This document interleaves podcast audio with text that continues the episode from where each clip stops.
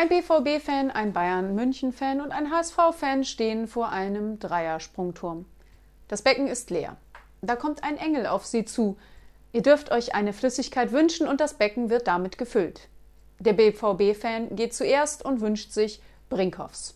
Okay, er taucht ein und lallt saugut. Der Bayern-Fan wünscht sich Erdinger. Okay, taucht ein und lallt geil. Der HSV-Fan steht oben und weiß nicht so genau, was er sich wünscht. Dann rutscht er vorne ab und ruft Scheiße!